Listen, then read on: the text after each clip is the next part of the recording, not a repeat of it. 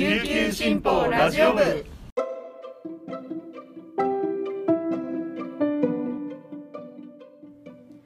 おはようございます。沖縄から届ける声の長官琉球新報ラジオ部です。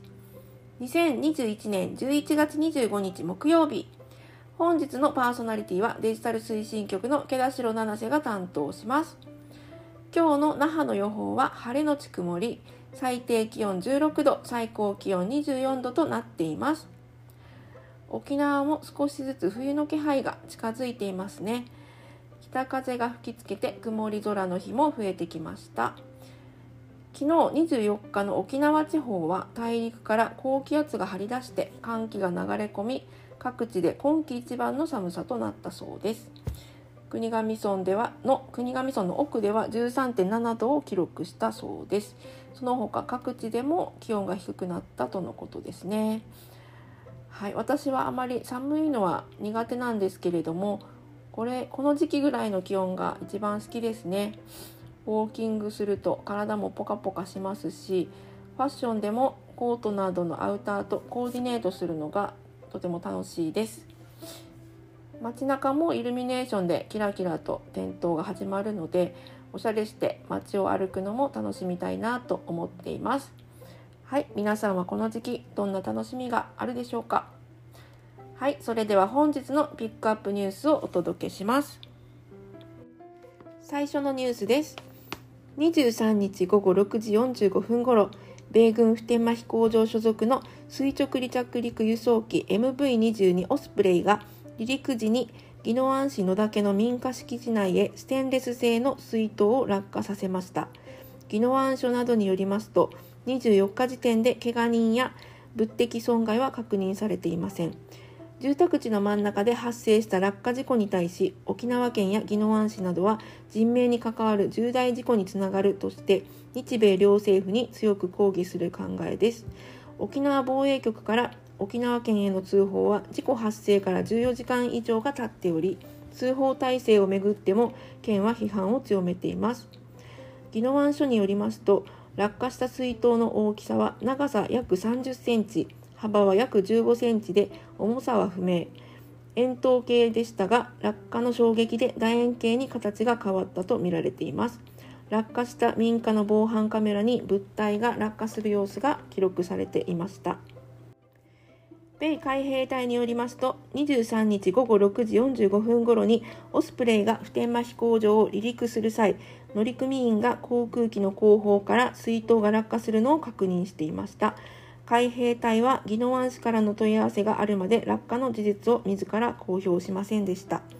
市によりますと事故について米軍からの連絡はなく市の通報を受けて防衛局が米側に確認したところ落下の事実を認めたとのことです。次のニュースです。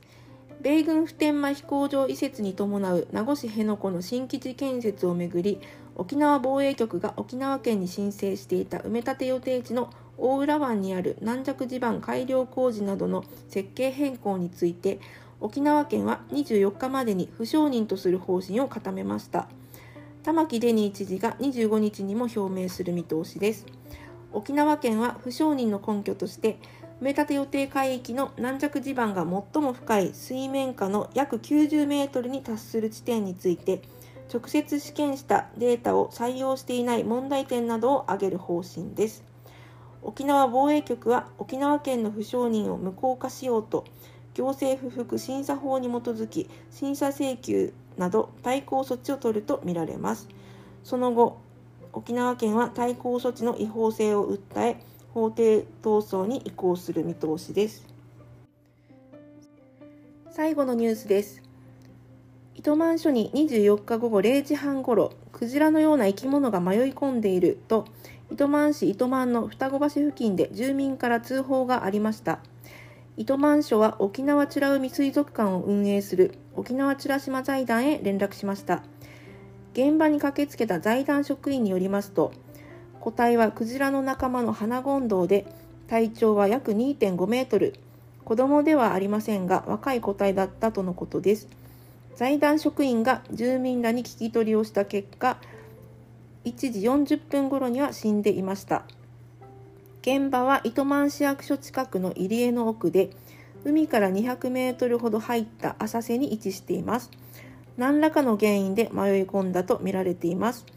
財団職員の到着までの間署員や役所の職員が尾びれをばたつかせる花権堂の体を体が乾かないように布や水をかけて無事を願いました。